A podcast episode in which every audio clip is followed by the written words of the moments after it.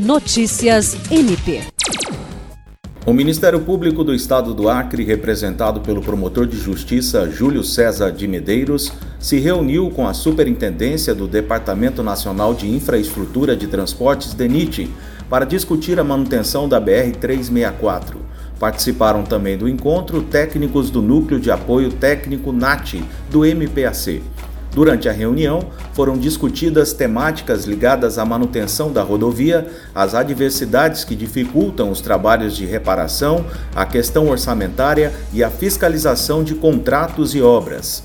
O promotor de justiça, Júlio César, destacou a importância da participação do MPAC nos diálogos sobre o funcionamento da rodovia, uma vez que esse é um assunto de interesse público, constantemente cobrado pela população acriana.